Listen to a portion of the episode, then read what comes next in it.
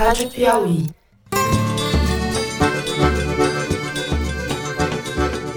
Olá, um feliz 2020 para todos, se possível for. Está começando mais um Foro de Teresina, o podcast de política da revista Piauí. We took action last night to stop a war. We did not take action to start a war. E depois desse recesso tumultuado, Toledo e Malu, do fim de ano, estamos de volta ao estúdio em Ipanema. Eu, Fernando de Barros e Silva, tenho o prazer de conversar com José Roberto de Toledo. Fala, Toledo. Opa! A ideia é bonita, né? Um juiz para investigação e um juiz para ação penal. É inviável na prática, né? É questão de, de constatar que não cabe na nossa estrutura judiciária. Malu Gaspar. Fala, Malu. É... Oi, gente. A blasfêmia que eles cometeram é algo inédito no Brasil. Ninguém nunca chamou nosso Senhor Jesus Cristo e ofendeu da maneira como eles ofenderam. Vamos aos blocos do programa.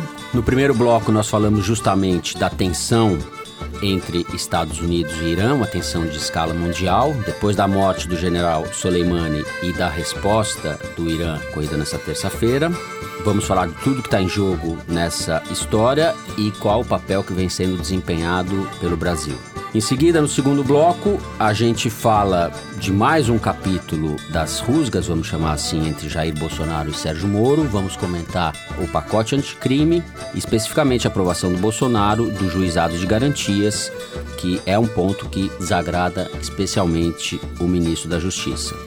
Por fim, no terceiro bloco, nós vamos falar do atentado de que foi vítima o Porta dos Fundos, o grupo de humor. A sede do grupo foi atacada na véspera do Natal, com dois coquetéis Molotov. Esse caso tem novidades, um grupo assumiu o atentado. Nós vamos comentar um pouco como andam as investigações e quais são as implicações políticas disso. É isso, venham com a gente.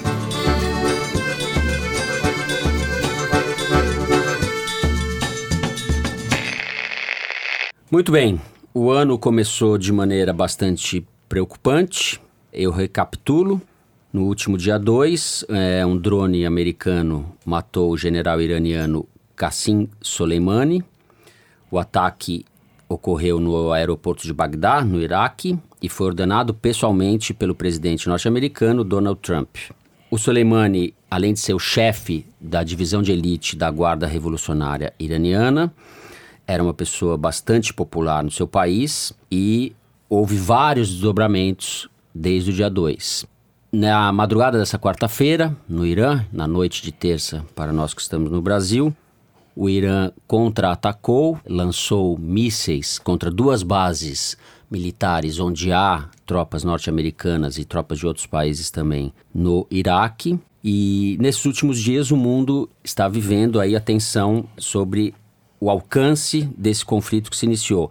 Uma coisa é certa, o mundo está evidentemente mais instável, esse fato vai ter repercussão na eleição americana, eleição presidencial, que ocorre em novembro. Eu acho que vai ser um fato decisivo, contra ou a favor do Trump. E por fim, Toledo, antes de passar a bola para você, a participação brasileira até agora é mais do que lamentável. O Brasil deu mais uma volta no parafuso da vassalagem em relação aos Estados Unidos. A nota emitida pelo Itamaraty, depois da morte do general iraniano, não menciona a morte do general iraniano, fala em combate ao terrorismo e dá umas lambidas na bota, vou dizer assim, do presidente Trump.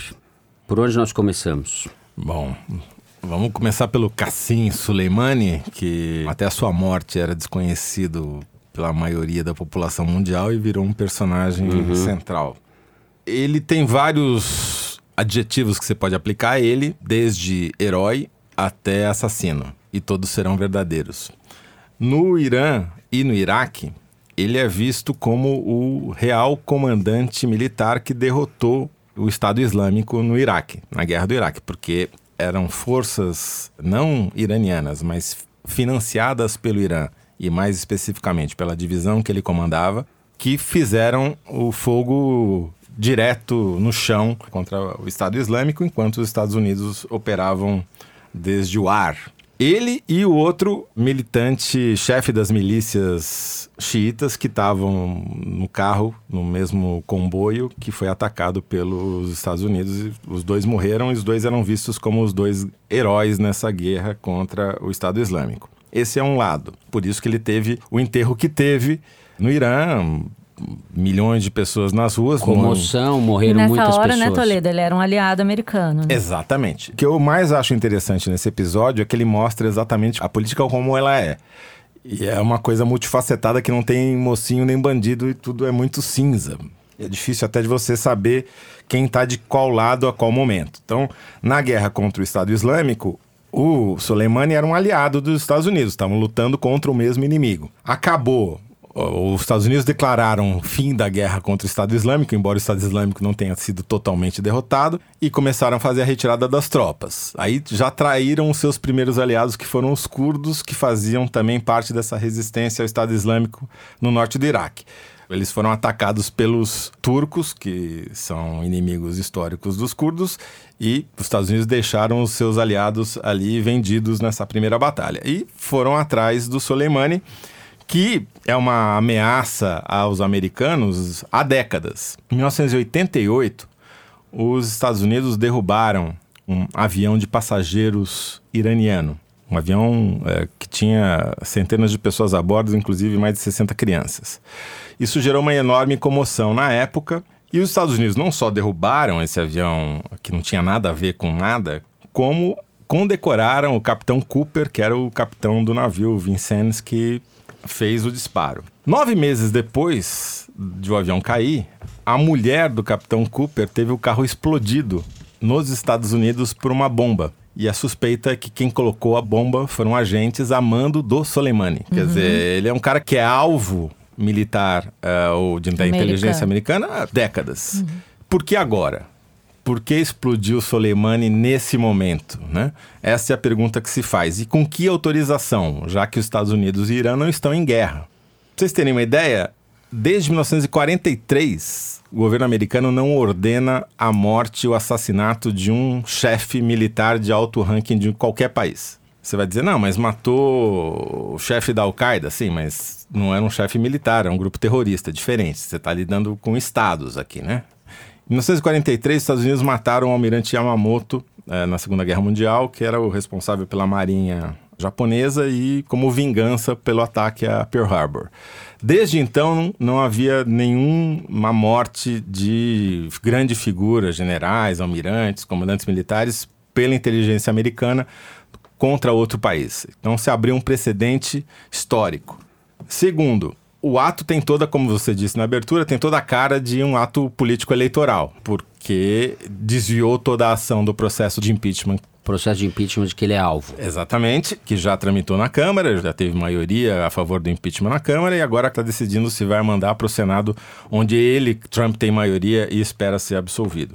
Então, ele conseguiu tirar do foco o impeachment e colocar a Terceira Guerra Mundial como o, o grande eh, assunto. Então, a questão que se coloca é: por que o Trump escolheu essa opção, que era a última opção da lista de opções militares que ele tinha para se vingar, entre aspas, do Irã? Bom, tudo começa no dia 27, quando um ataque de milícias xiitas no Iraque acabou matando um americano numa instalação militar onde havia militares americanos e se supõe que era alguém ligado à CIA, ou enfim, eles não divulgam nem sequer a identidade da vítima. Aí os Estados Unidos começaram a retaliação e lideranças iraquianas em Bagdá, muito provavelmente sob influência do Irã e mais especificamente do Soleimani, fizeram uma manifestação muito grande na embaixada americana no dia 29 escalaram os muros. A embaixada americana em Bagdá é gigantesca, ocupa acres e acres de área. Então não havia risco de tomada da embaixada, como aconteceu em 79 em Teherã. É, é outra escala de tamanho que nós estamos falando aqui. Mas assustou, as imagens eram muito impressionantes. O manifestante gritando Morte América no telhado da embaixada é uma cena que é traumática para os Estados Unidos. E a resposta do Trump, que até então tinha sido vários graus mais moderada, saiu do mais moderado para o mais radical num dia. E daí aquela opção que os militares colocam lá só para dizer que colocaram, mas que na verdade preferiam não adotar, foi a que o Trump escolheu.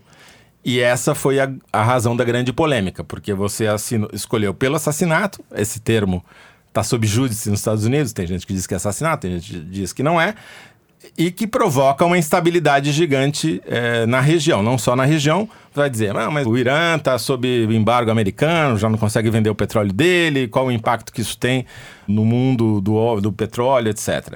Não é exatamente o problema do petróleo iraniano, mas da possibilidade que o Irã tem, por exemplo, de atacar as instalações de petróleo da Arábia Saudita do outro lado do Golfo, como já fez com drones alguns meses atrás e Uhum. cortou de um dia para o outro 5% da produção mundial de petróleo. Então, é disso que se trata certo. o pano de fundo. Malu, Toledo está falando aí dos aspectos econômicos envolvidos nisso. Você podia falar um pouco da importância do Irã para o Brasil, inclusive comercialmente, que são dados que têm sido pouco explorados, eu acho. É, são dois efeitos econômicos principais dessa crise para o Brasil. O primeiro, que é bem óbvio, é a questão dos combustíveis, porque quando sobe o preço do petróleo, automaticamente fica essa questão no Brasil. Vai aumentar o preço da gasolina? Não vai? Como é que o governo vai agir e tal?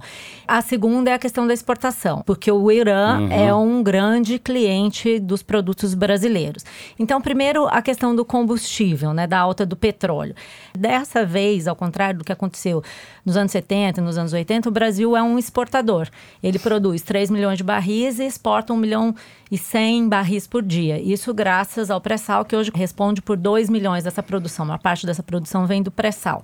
Então, eu falei com o Décio Odoni, que é o presidente da ANP, a Agência Nacional do Petróleo, que regula a questão do petróleo e dos combustíveis no Brasil. E ele disse que, pelas contas dele, a receita adicional que o Brasil tem seria suficiente, por exemplo, para compensar um aumento no preço da gasolina e no diesel para o consumidor. Seria algo assim: a cada dólar a mais no preço do barril, a arrecadação do Brasil com impostos sobre a venda de petróleo sobe algumas centenas de milhões de dólares.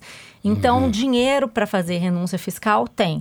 E isso é uma coisa que acontece toda vez que tem alta no preço do petróleo. Né? A gente discutiu muito isso aqui na época da greve dos caminhoneiros, porque o preço do petróleo aumentou, o preço da gasolina podia subir, e ficou essa discussão: vai ter é, renúncia de imposto, não vai?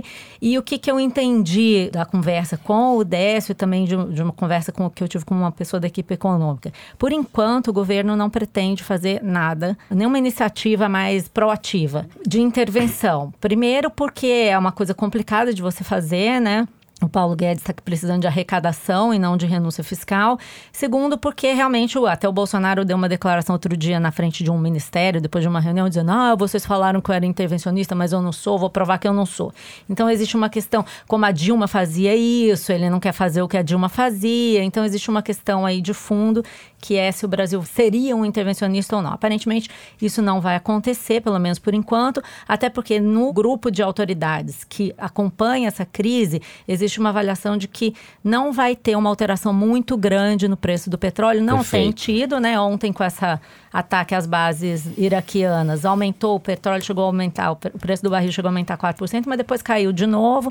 Então, aparentemente, isso não vai ter grandes efeitos sobre o preço do petróleo. Só um parênteses, é, acho que é importante a gente notar que se antigamente os países da OPEP eram importantes, Irã, Arábia Saudita, os países do Oriente Médio que dominavam a OPEP, faziam mudar o preço do petróleo conforme tivesse uma crise dessas, hoje isso não é mais verdade. A OPEP hoje responde por 30% da produção mundial e o grande país produtor de petróleo que pode alterar o preço do petróleo hoje no mundo é justamente os Estados Unidos, por causa do shale gas, o gás de xisto. Então mudou completamente a lógica, inclusive das guerras. E aí vem essa questão do Irã como cliente do Brasil.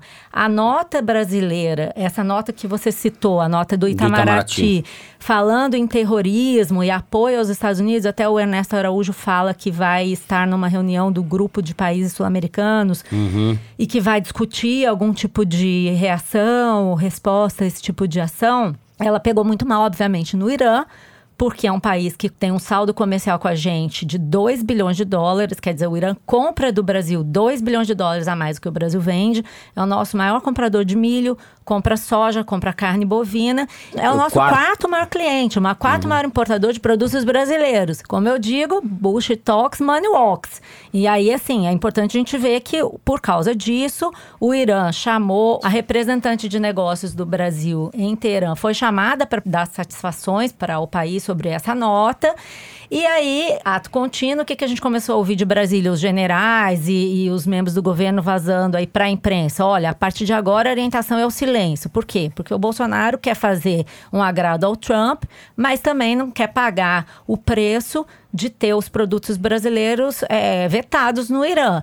Então, eu acho que o que, que vai acontecer de fato, se o Bolsonaro não fizer mais nada, é ficar uma tensão, você aumenta o nível de tensão entre o Irã e o Brasil, mas aparentemente o Brasil vai ficar nessa posição de fazer essas declarações vassalas aos Estados Unidos, mas ao mesmo tempo, quando é chamado a prestar contas, tem aquela posição bem, bem Bolsonaro, né? Ah, não foi isso que eu disse, veja bem, não, talvez, quem sabe, não, não, deixa disso, porque no fundo o Brasil precisa do Irã como comprador dos produtos. Então, o que eu entendi dessa crise, de como o governo está vendo essa crise, é monitorando, acham que vai ter muita tensão ainda no Oriente Médio, não esperam grandes altas no preço do petróleo e vão tentar não ter que fazer nenhuma atitude mais intervencionista quanto a combustíveis.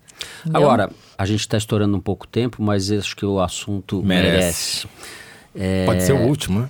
Pode ser o último Pode ser que a programa. gente não Vai, tenha, né, não tenha mais terceira, oportunidade é. de falar sobre isso, né? Ou Aliás, sobre, nada. nada. é. O governo iraniano, depois do contra-ataque às bases no Iraque, já soltou uma nota dizendo que não pretende dar continuidade, ou seja, falando que, por hora pelo menos, não vão escalar a crise. Todo mundo interpretou isso como um tom abaixo do que seria esperado. É, não, ele não, em vez de escalar, recuo. né, de, de É um aumentar, de fez lá um gesto simbólico. E, inclusive, os iranianos avisaram o governo do Iraque que iam bombardear.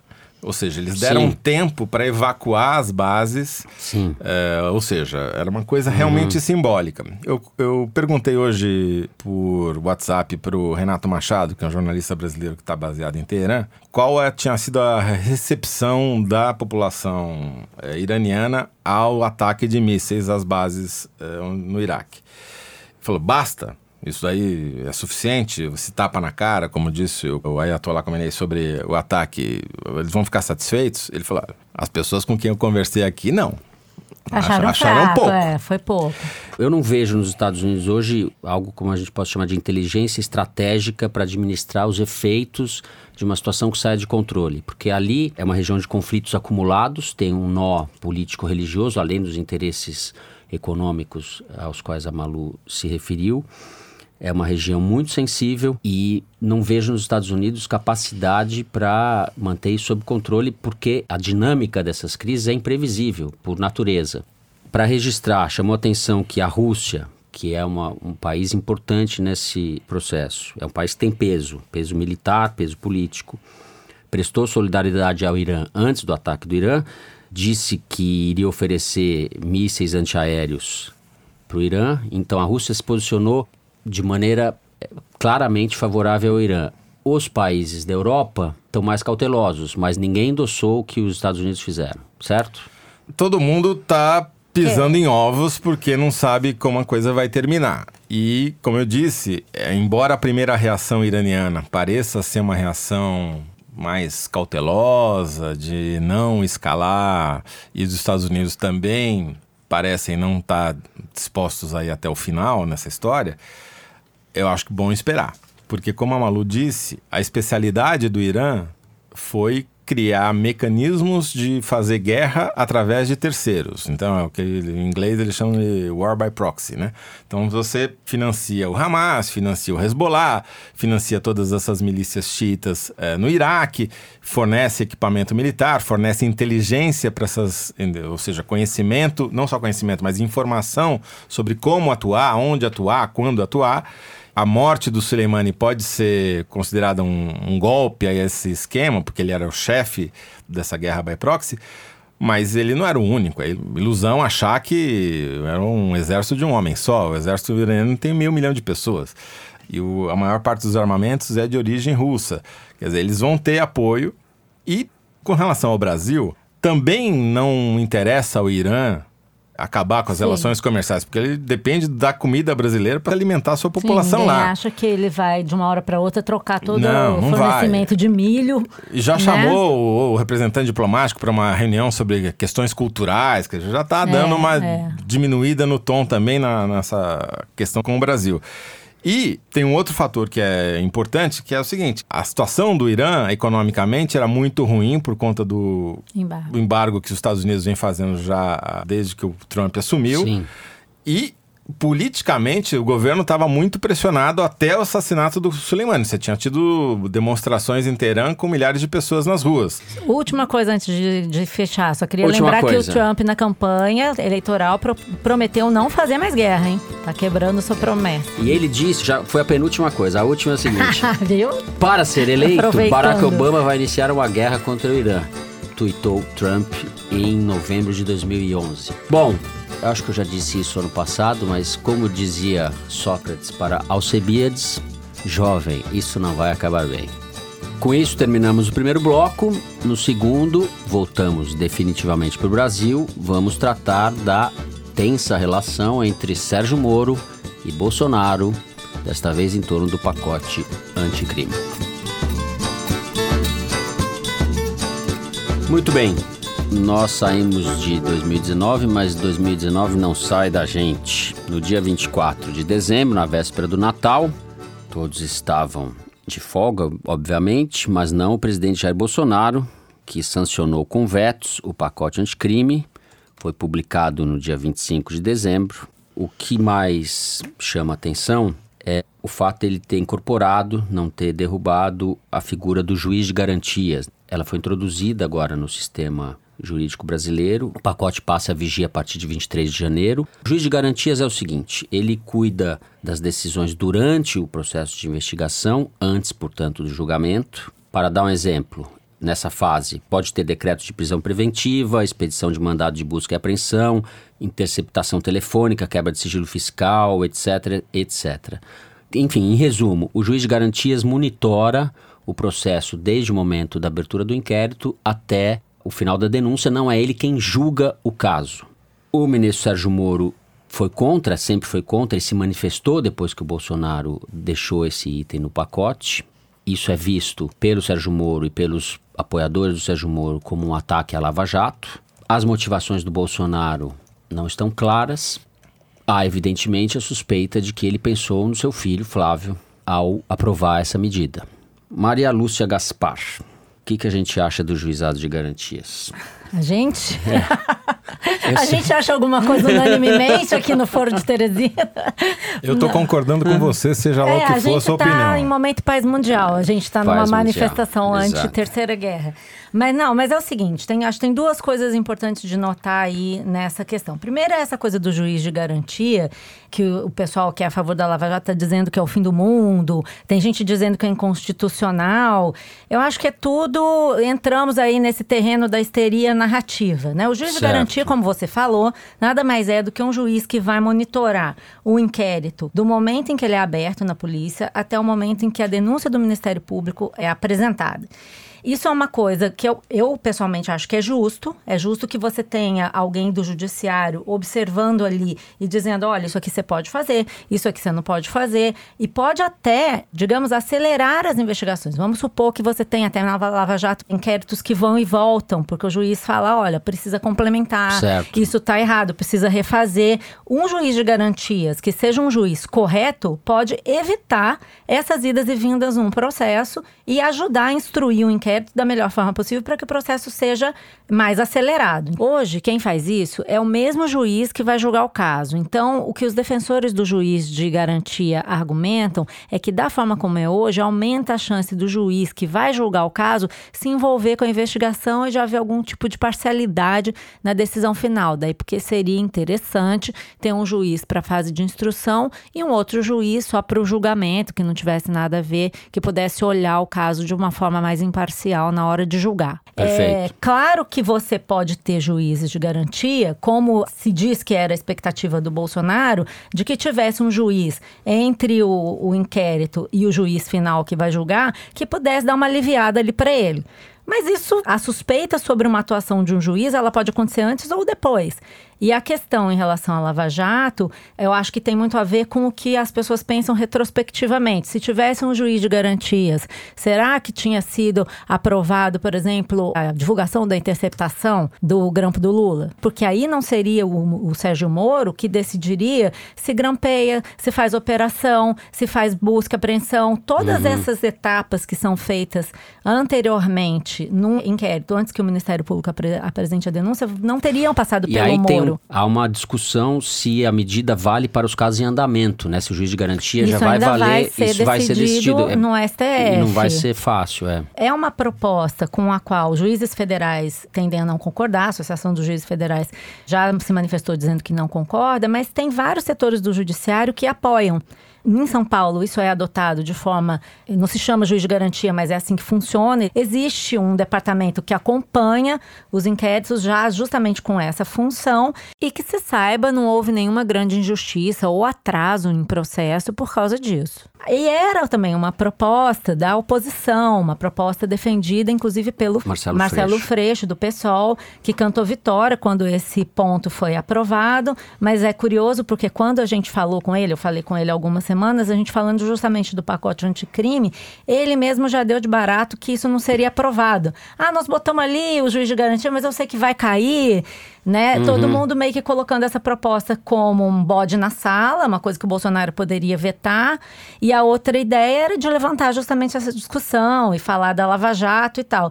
Foi quando veio a surpresa de Natal que o Bolsonaro deu esse presentinho de Noel para o Sérgio Moro que entubou, mas não engoliu completamente, fez dois tweets dizendo que o projeto anticrime era ok, não é o projeto dos sonhos, mas contém avanços. Sempre me posicionei, isso entre aspas, sempre uhum. me posicionei contra algumas inserções feitas pela Câmara no texto originário como juiz de garantias. Apesar disso, vamos em frente. Ele falou isso para deixar claro que essa não era uma proposta a favor dele. E aí, primeiro que assim, ele, o Sérgio Moro, disse que 40% das comarcas no Brasil só tem um juiz e não teria como fazer o juiz de garantias. Em resposta a ele, o Conselho Nacional de Justiça divulgou um dado recentemente falando que não são 40, são só 20. De fato, existe uma dificuldade de implementação. Mas eu acho que assim, você tem um judiciário em que os juízes têm não sei quantos meses de férias, não sei quantos auxílios. Se está todo mundo interessado em tornar a justiça eficiente, é importante você criar mecanismos de fazer isso. Existe uma, acho, uma pressão corporativa, porque isso vai obrigar a contratar mais juízes, mas se quiser fazer isso sem gastar mais, também dá para fazer. Né? Se o negócio é transformar a justiça em algo mais eficiente, tô dentro. Uhum. E isso não Agora, é uma jabuticaba brasileira, né? Tem não, países. Tem na Itália, Alemanha, tem na Espanha. Argentina e Chile, aqui na América Latina, não sei Sim, se outros países também. A ideia de que você tem um equilíbrio num processo judicial, não sei como alguém pode achar que isso é uma coisa uhum. ruim.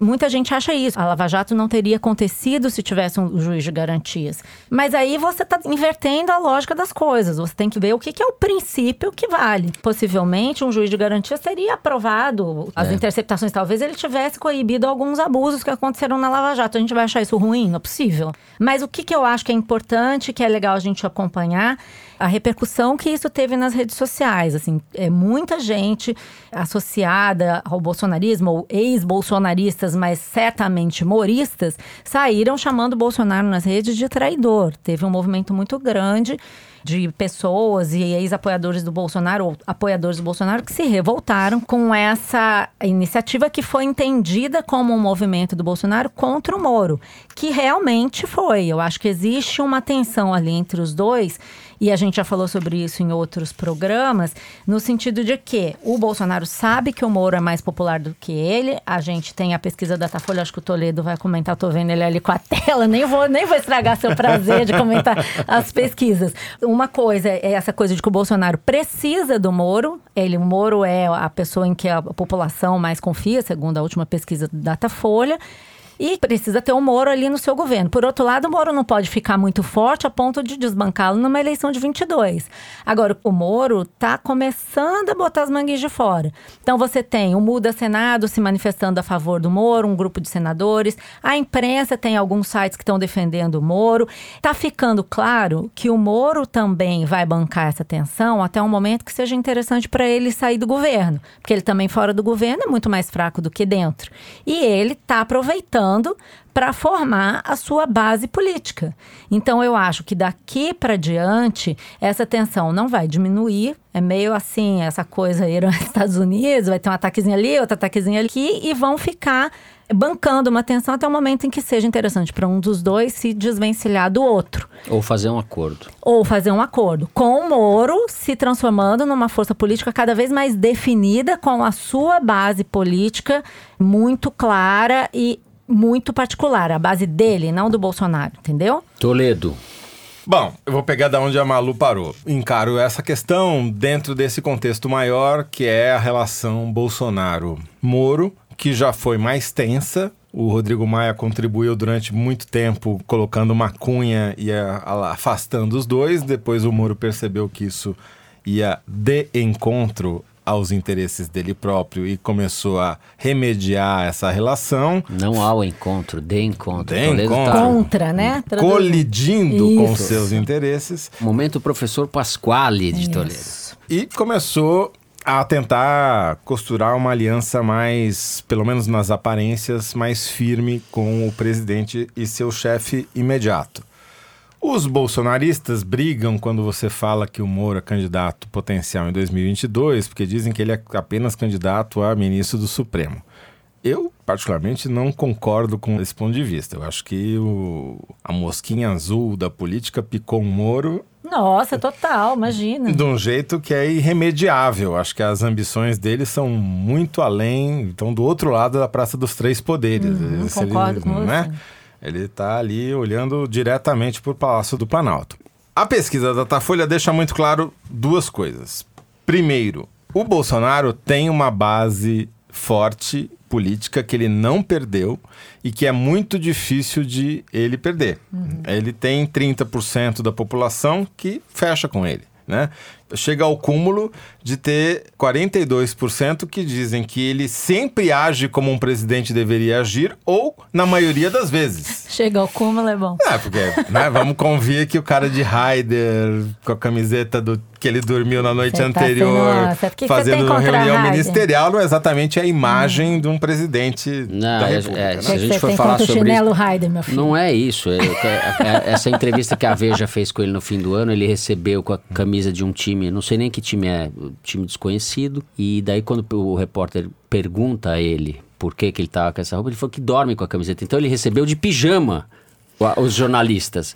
Tem, tem, mas isso compõe Como a jornalista figura... amarrasse em extinção, tá tudo bem. Exato. É, é, aqui ali tá tudo errado, enfim. Mas enfim. Coisa errada em série. 42% acham que tá tudo bem é, do jeito sim. que ele é presidente, tá certo? Não tá incomodada com a imagem que ele projeta como presidente. 43% tem esperança. Acha que o governo Bolsonaro vai ser ótimo ou bom. 41% dá nota 7 ou superior ao governo, ao que ele já fez até agora. Quer dizer, ele tem uma base que vai ser muito difícil de oposição conseguir desgastar a ponto de torná-lo politicamente inelegível, digamos assim. Porém, o Moro, na pesquisa de avaliação das personalidades, aparece ainda melhor que o Bolsonaro. O Moro tem 25% de nota 10. Só o Lula tem tanto nota 10. A diferença é que o Moro tem 14% de nota 0 e o Lula tem 25% de nota 0 também. Se você pegar as notas, digamos assim, que fariam um aluno passar sem precisar fazer exame, pelo menos no meu tempo era assim, ou seja, 7 ou superior, o Moro tem 25 de 10, 8 de 9, 11 de 8 e 7 de 7, o que dá 51%. Quer dizer, a maioria absoluta da população Avalia acha bem. que o Moro está nota 7 ou superior, tá? Tá passando ele. Então, o Moro, sem dúvida nenhuma, é candidato. Mesmo que ele não quisesse ser candidato, é, vai exato. se formar um partido em torno do Moro. É Inclusive inevitável. estão disputando, né? Para qual é a legenda É, e qual como ele vai se administrar filiar. isso é uma incógnita ainda, né? Se Exatamente. vai administrar já se lançando para 22, se pode até compor com o Bolsonaro e lançar uma chapa ele com o Bolsonaro, eu acho isso Difícil. duvidoso. É. Mas não é impossível. A eleição de 2020 ela vai ser muito importante no processo até 2022, porque ela vai distribuir as fichas políticas entre os atores, entre os jogadores. Há uma expectativa geral de que os pequenos partidos vão perder muito nessas eleições por causa da proibição das coligações nas eleições para vereador. Isso deve provocar imediatamente depois das eleições de 22 uma recomposição partidária, vai ter muita incorporação e fusão, muito pequeno partido sendo absorvido por partido médio e partido médio virando partido grande. Isso vai abrir possibilidades hoje que a gente não sabe quais são para os atores do jogo de 22. Tanto para o Luciano Huck, por exemplo, que corre por fora, quanto para os atores principais. O Bolsonaro, que tem um partido que ele não sabe nem sequer se vai conseguir disputar essa eleição de 2020, e o Sérgio Moro, que vai ser cortejado certamente Sim. por boa parte desses partidos que podem sair vencedores dessa eleição. Um PSD, um PP, enfim, um Podemos.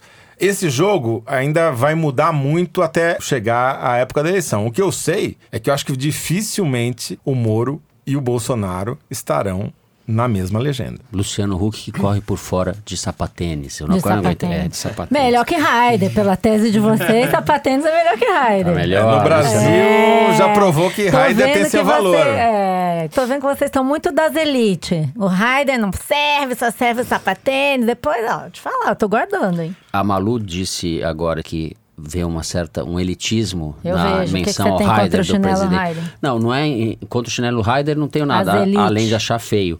Eu tenho contra a para falar como Alckmin, a desinstitucionalização da presidência, que é o que o Bolsonaro faz o tempo inteiro. Ele está avacalhando tudo e recebe os repórteres de pijama, camisa de futebol no caso. Ele está fazendo isso com o governo todo, né? E com o sistema político, etc. Então, não é o Raider, é a desinstitucionalização. Eu- Vamos chamar de uma vez as coisas pelo nome. É a raiderização da A instituição. raiderização. essa vai pegar. Já vi que essa vai pegar. Bom, apesar da chinelização geral do país, ainda temos roteiro no Foro de Teresina. O segundo bloco fica por aqui e agora é hora do número da semana. Eu vou botar na roda o nosso diretor Luiz de Maza, que como sempre vai ler pra gente um número extraído da seção Igualdades do site da Piauí. Fala pra gente, Luiz. Então, gente, de agosto de 2018 a julho de 2019, a Amazônia perdeu quase 10 mil quilômetros quadrados de floresta. Vocês trataram disso aqui no programa. Muito bem. Agora, vocês sabem quanto foi desmatado nos três meses seguintes a esses dados? Quer dizer, agosto, setembro e outubro de 2019? Uma área Não, mas certamente foi grave. maior do que essa. Talvez proporcionalmente próximo. apenas. Foram quase 4 mil quilômetros quadrados de área desmatada só nesses três meses.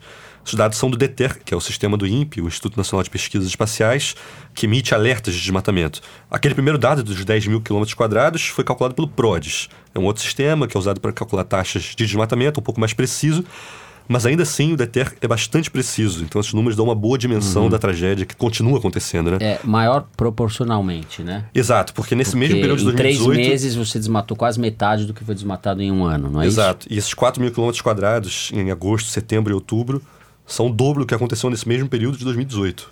Ou seja, é um sinal grave do que está por vir aí. 4 mil quilômetros quadrados, só para a gente ter uma ideia, é mais ou menos igual a cinco cidades de Nova York em área. Caramba. Esse ano de 2020, em várias áreas e especificamente na questão ambiental, acho que vai ser pior ainda do que 19, porque a roda da destruição está tá agora posta em funcionamento, né? Eles estavam azeitando as engrenagens. Eu acho que agora várias coisas vão é, deslanchar. A gente passa nesse clima de pessimismo, não é, diretor? A gente passa para o terceiro bloco. Vamos falar do atentado à produtora de vídeos Porta dos Fundos, ocorrido no final do ano passado.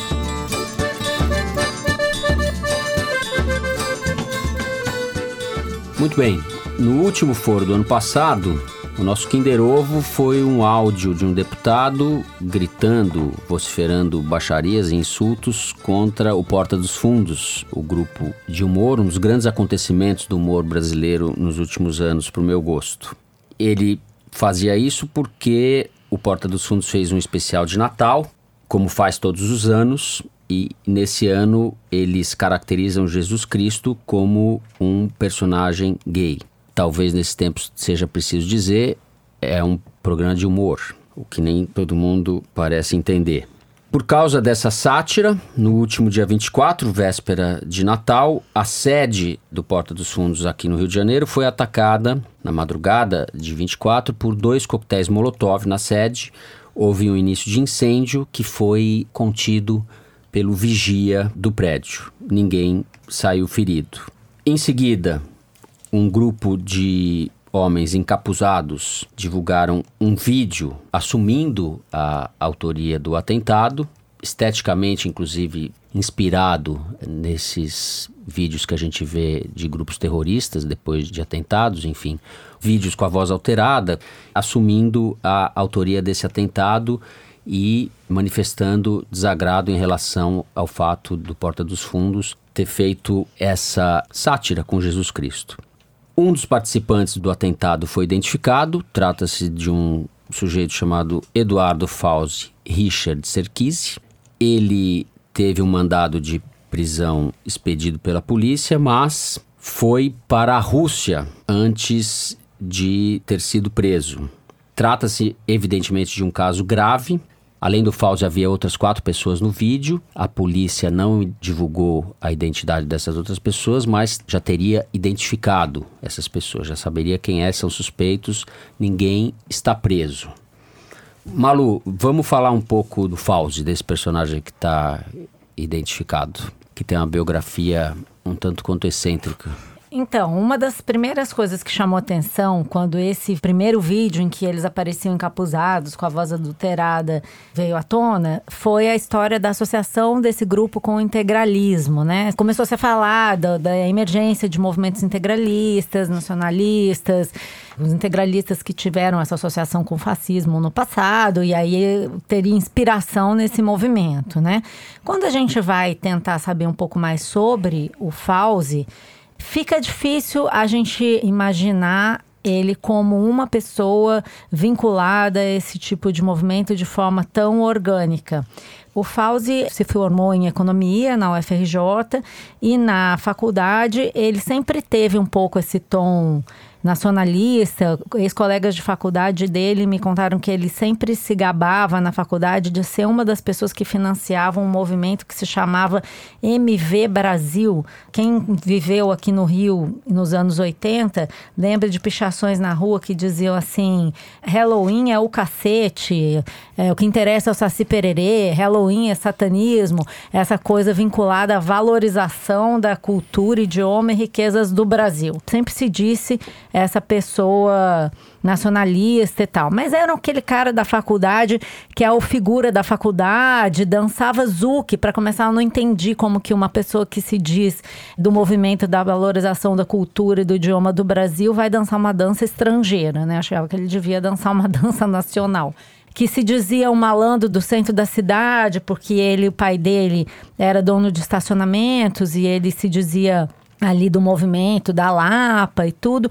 E ele era convidado para festas, ele estava em todos os eventos, não tanto como a piada do grupo, mas como figura que conta histórias engraçadas e conhece essa coisa da dança, das mulheres do centro, da Lapa e tal. Então ele sempre foi visto como uma, uma criatura folclórica. Na faculdade não era uma pessoa violenta, que depois a gente veio a constatar que ele era, né? Um dos processos pelos quais ele responde, no qual ele foi condenado, inclusive à prisão e recorreu é, ao processo pela agressão que ele cometeu contra um ex-secretário de ordem pública do Rio de Janeiro, Alex Costa. Uhum filmado ao vivo. ao vivo e a cores durante uma operação para coibir estacionamento ilegal. Ele deu um tapa no secretário, um hum, soco, soco, na cara do na cabeça do hum, secretário. Um papo no pé da orelha. Foi preso diante das câmeras. Então é uma pessoa violenta, mas o que a gente não consegue entender e é. filiado ao PSL até ontem. Até, até ontem. Até que curiosamente o expulsou porque considerou muito radical. É, desde dois, dizer, filiado ao PSL desde 2011. Pode falar é qualquer coisa. bolsonarista Avan la letra. Avan la letra. Isso, não pode explodir. Ele me parece uma, é essa criatura assim meio fora da, da curva. Eu não sei se vocês viram um vídeo que ele mesmo divulgou no YouTube justificando o ataque, falando em blasfêmia contra contra Jesus Cristo, que é, as sátiras seriam obra de gente da elite, de uma esquerda que não entende o verdadeiro sentimento do povo em relação à religião, para justificar uma atitude claramente nada religiosa, né? Querer explodir um lugar é uma coisa que obviamente não tem nada a ver com os valores pregados por Jesus Cristo. Mas, enfim, ainda está por ser explicada qual é a relação, é, até que ponto esse movimento do Fauzi é um movimento, é, uma iniciativa dele, mais alguns amigos radicais, como a polícia suspeita, ou se é uma coisa mais perigosa e mais assustadora, que seria o nascimento de um movimento realmente radical que acha que tem que lidar com atos como esse, que são atos terroristas, em última instância, para tentar demonstrar suas ideias e provar seu ponto, né? O que a polícia do Rio suspeita que seja a explicação mais provável é que é um grupo de amigos do Fauzi, alguns que dançavam com ele, essa dança Zuki que ele dançava, se auto-intitulava o Rei do Mambo na faculdade. Uhum. E pronto, todos leitores de Olavo de Carvalho, isso é importante, a polícia considera que uma coisa que os unia eram essas teorias do Olavo de Carvalho, mas que não seria um grupo político amplo, nada disso. Claramente uma personalidade perturbada, que embora tenha ideias conexas, só fala coisas desconexas. Toledo. É aquilo que em sociologia se chama caquerada uhum. marginal. Ou seja, são os caras que pegam carona no sentimento do que eles interpretam como sentimento popular da ocasião, né? São basicamente oportunistas que querem se promover ou querem ter algum tipo de vantagem, atuando sempre nesse limiar entre a legalidade e a ilegalidade. Quer dizer, o cara se diz presidente da Associação dos Flanelinhas, mas na verdade era dono de estacionamento clandestino. Uhum. A agressão ao secretário foi justamente porque estavam fechando o estacionamento ilegal que ele tinha e ele foi lá e a resposta dele foi assim, no espírito cristão, dar uma bordoada na orelha do secretário. É. Ou seja, é um, um, uma turma que eu digo que é bolsonarista van la letra porque está afiliado desde 2011, o Bolsonaro só se filiou ao PSL em 2018 é um tipo de, de excrescência social que vive, chama de caquerada, que vive justamente pegando essas migalhas, não se enquadra totalmente no sistema, mas aproveita as brechas que o sistema deixa e faz esse discurso supostamente revolucionário, supostamente anti-establishment, que na verdade é um discurso oportunista para levar vantagem em tudo. É, acho bastante grave esse episódio porque ele não se dá no vazio, né? Existe um incentivo, às vezes explícito e, e muitas vezes por omissão, um ambiente político que está sendo criado no Brasil que favorece ou, no mínimo, é omisso em relação a esse tipo de atentado. É um atentado terrorista, poderia ter matado o, o vigia, com motivação político-religiosa. Eu vi vários amigos que falaram: ah, o filme não é bom, não é, é não é essa a discussão mas esse tipo de vídeo é importante no momento em que o Estado laico no Brasil está fragilizado. A gente está longe de ter um Estado religioso, mas a gente tem uma interferência religiosa na vida republicana inédita. E a religião associada a valores muito conservadores, pessoas que são contra as conquistas da modernidade, a rigor. Esse Mas... sujeito é claramente. Ele, ele é de um movimento, eu não falei isso na abertura, Comando Insurgência Popular Nacionalista da grande família integralista brasileira. Então, dimensionar esse tipo de coisa, a gente não sabe para que lado isso vai. Mas é muito bom que a polícia, e acho que a Polícia Civil do Rio, até onde eu vejo, está fazendo um trabalho decente e a embaixada brasileira já se comprometeu com a extradição desse sujeito. O embaixador do Brasil na Rússia não é um, um bolsomínio ainda, é um do, do, das embaixadas importantes. Parece que é um sujeito comprometido com a civilização. Já estaria trabalhando para agilizar a extradição desse sujeito para o Brasil. Eu espero que isso aconteça, porque se fosse um atentado praticado por um grupo de esquerda, eles estariam todo dia estericamente é a mesma coisa. Sem dúvida. Então é... a gente tem um ambiente que favorece esse tipo de barbárie. Bom, a respeito disso que a gente está falando, a decisão do desembargador Benedito Abicair, do Tribunal de Justiça do Rio, que mandou retirar do ar o vídeo do Porta dos Fundos, mandou que a Netflix retirasse do ar, é um exemplo escancarado da escalada do obscurantismo que está comprometendo o Estado laico, invadindo a esfera pública. A sentença do juiz é extravagante, para dizer o mínimo, é uma aberração. ele fala que tomou a decisão pensando em acalmar os ânimos e que ela vai beneficiar toda a sociedade e não apenas os cristãos. Ela não vai beneficiar ninguém. É um ato de censura, é um ato de retrocesso, de encolhimento, de afronta à liberdade de expressão no Brasil. O ministro Marco Aurélio do Supremo já caracterizou como absurda a sentença, a decisão desse desse desembargador. Vamos esperar os desdobramentos. É uma decisão provisória que vai ser ainda submetida ao crivo do colegiado no âmbito do TJ e certamente cai. Se não cair no colegiado, cai nas instâncias superiores. Mas o estrago, de certa forma, já está feito. É o caldo de cultura que vai escalando de maneira muito perigosa um pouco confirmando a, a profecia de Alceu Valença que eu gosto de mencionar. E tá pior, vai piorar. Por outro lado, parte dos herdeiros de Cristo, digamos assim, que é os herdeiros oficiais, né? Então, o bispo auxiliar da Arquidiocese do Rio de Janeiro, Dom Antônio Augusto Dias Duarte, condenou o ataque ao Porta dos Fundos e disse que Jesus Cristo não veio promover os ataques e a violência entre as pessoas, mas sim a paz e a harmonia. Já a CNBB, diz aqui a nossa produção, Confederação Nacional dos Bispos do Brasil, afirmou que o vídeo do Porta dos Fundos, não o vídeo dos integralistas, agride profundamente a fé cristã. É, no dia 17 de dezembro, o, o, deputado Júlio César, do Republicanos do Distrito Federal, que é da Comissão de Ciência, Tecnologia e Comunicação e Informática da Câmara, tinha convidado um representante da Netflix para prestar esclarecimentos sobre o vídeo da Porta dos Fundos, o, o programa do Porta Foi dos Fundos. devidamente ignorado. Mas assim, até É, aí, não, aí isso tá faz aí- parte do debate democrático. Um reclama, outro fala, ok. Faz parte. Eu não estou comparando isso a- ao É. Molotov. Eu só estou dizendo que esse tipo de iniciativa mostra uma interferência da religião na vida política, na liberdade de expressão, etc. Isso está sendo criado. A gente está vivendo um ambiente de sufocamento do campo de expressão no Brasil. Isso é evidente.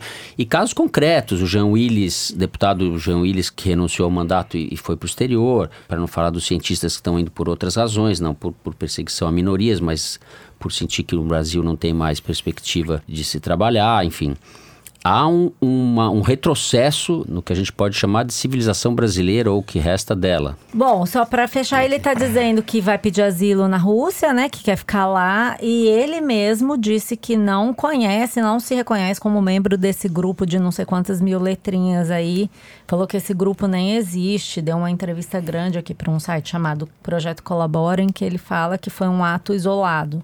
Dele com o grupo dele, mas não uma coisa com, de um comando político. Os caras pegaram carona no ato isolado dele. Ele disse isso aqui: Comando de Insurgência Eles Popular mesmo- Nacionalista da Grande Família Integralista Brasileira não existe enquanto grupo Então ele é, corrobora a organizado. minha opinião que é um bando de oportunistas. É, sem dúvida. Isso, pelo que você lê na entrevista dele, fica claro que ele está fazendo disso um- uma ação, sei lá, não sei se eu posso dizer marqueteira, porque isso não é bem marketing, mas ele se diz uma pessoa falando em nome Porque do povo que está indignado contra o sistema. É evidente, houve uma repercussão internacional muito contrária nas comunidades católicas no mundo, na Polônia, nos países Uhum. que estão vivendo surtos ou tendências autoritárias e conservadoras contra o, o vídeo do Porta dos Fundos. Sim. É, existe Mas um é normal movimento. que se reclame. A questão é você achar Sim. que tudo bem jogar uma bomba contra o lugar onde se faz o vídeo. Porque uma coisa não tem nada a ver com a outra. Quer dizer que os caras não podem mais dizer o que, ou fazer piada. E eu acho que a fronteira entre as coisas está se diluindo. É, A questão é que você abre espaço para um maluco desse se achar é, Em- empoderado para fazer uma fazer. ação dessa, Sim. né? Porque Muito bem, assim terminamos o terceiro bloco deste longo primeiro programa do ano e passamos para o Kinder Ovo. Tudo 0 a 0 zerou o placar 2020. Desprenhada, cabeça vazia. Ninguém sabe nada. Vamos ver Solta o que, o, que o som aí. Dani. de tanto passar raiva com bandido e agora passando raiva com aquela esquerda nojenta que só defende bandido, meu coração novamente apresentou problema. Mas graças a Deus já foi solucionado. Tô no hospital e daqui a pouquinho tô indo para casa. Tô fazendo esse vídeo para tranquilizar, porque tem gente que não sabe, mas tem muita gente que sabe É o que eu ia passar por um procedimento, Não. tá? É, duas artérias entupidas. Artéria. Tanto passar raiva com essas desgraças aí. Mas graças a Deus e graças ao apoio de vocês, orações de vocês, já tô firme. Não é o Galvão Bueno. Firme Daqui a na pouco tô indo pra casa. Ano que vem, cacete no lombo e bala no rabo, uai. O que, que é bala no rabo, o quê? Cacete no lombo e bala no é o- rabo. É o... Ah, o sargento... Fa- Faruro. É o sargento Faur, deputado federal pelo PSD, o mais votado do Paraná na eleição de 18, publicou o vídeo nas redes sociais no último dia 20 de dezembro, depois de ter passado por uma cirurgia de cateterismo. Nossa, edificante a mensagem dele, né? Muito assim, edificante. motivacional, gostei. Cacete Toledo, no o lombo. Toledo não consegue nem Toledo falar nada. Eu, eu vou voltar pras férias. Toledo se abstém. Depois É. dessa. Você achou que 2020 ia ser um novo ano? Eu achei que Aham. tudo ia mudar, que a gente ia revolucionar o Kinder Ovo. não, não, mas... é a Terceira Guerra Mundial, meu filho. Muito bem, vamos para as cartinhas dos ouvintes, depois do, do cacete no lombo aqui. E bala no rabo. Sempre lembrando da bala no rabo. A nossa produtora Mari Faria, como sempre, fez a curadoria das mensagens que chegaram pra gente nas últimas semanas. E eu vou começar lendo o e-mail da Camila de Souza, que falou o seguinte: Durante esse ano que chegou ao fim, passei pelo menos três horas por dia no transporte público. O foro ajudou a tornar essa jornada muito mais leve. Agora, em 2020, vou trabalhar numa escola que fica a apenas 30 minutos de casa. Continuarei ouvinte do foro, mas num lugar bem melhor que o ônibus lotado. Por favor, mandem um abraço para os professores da rede pública de São Paulo, em especial aos professores da capirotada do sexto ano, é isso? Da capirotada. Nossa, é. arrasou. É, arrasou mesmo. Um abraço, professores da capirotada do sexto. Camila e demais professores, Aê. grande abraço para vocês. Abraço. Bom, eu tenho uma mensagem aqui que é, é pro Toledo, foi feita pro Toledo, da Amanda Dente, que mandou um e-mail falando assim. Moro em Nova York, ouço o Foro de Teresina toda quinta-feira com o boy, que não fala português direito, mas já sabe o que é Java Porco. Hum. Muito bem. Continuem assim, amigos. Além de entender o que acontece nesse Brasil, a gente expande o vocabulário com a ajuda de vocês. Um dia teremos gravação ao vivo aqui no Brooklyn, onde o pessoal só usa a bolsinha da New Yorker porque não conhece a da Piauí. Ah, arrasou! Se pagar, a gente vai, né? Tamo lá. Bom, já que a Amanda falou em Java Porco, eu vou ter que ler um e-mail que chegou pro Teresino. Aí, Ninguém escreve Teresino. pro Toledo, mas pro Teresino chega, va- chegam Ai, vários e-mails, entendeu? O Bruno Calheiro, de, que é produtor agroecológico em Itabuna, na Bahia, escreveu assim: Caro Teresino, os chineses têm sido muito eficientes no combate ao vírus da peste suína africana, que dizimou rebanhos inteiros de porcos. Agora, diante da inépcia do nosso governo, será que o Brasil estaria preparado para enfrentar uma eventual epidemia agrícola caso ela viesse para cá? Como Complexo. anda a sua carteira de vacinação, Teresino? Não vamos ter esse problema que o mundo vai acabar antes. É, o, epidemia. o Teresino disse que esqueceu a carteirinha dele lá inteira.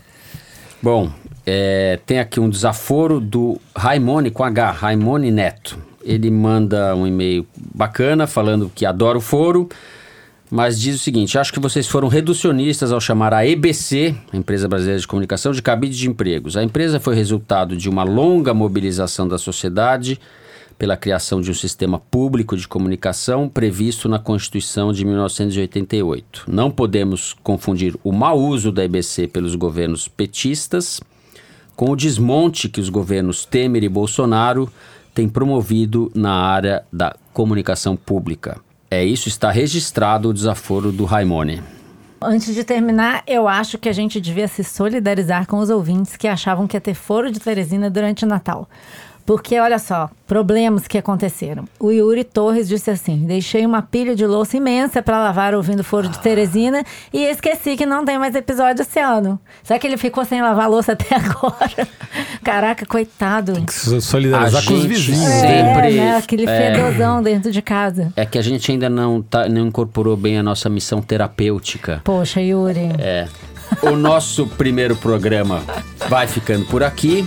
O Foro de Teresina é uma produção da Rádio Novelo para a revista Piauí, com a coordenação geral da Paula Scarpim.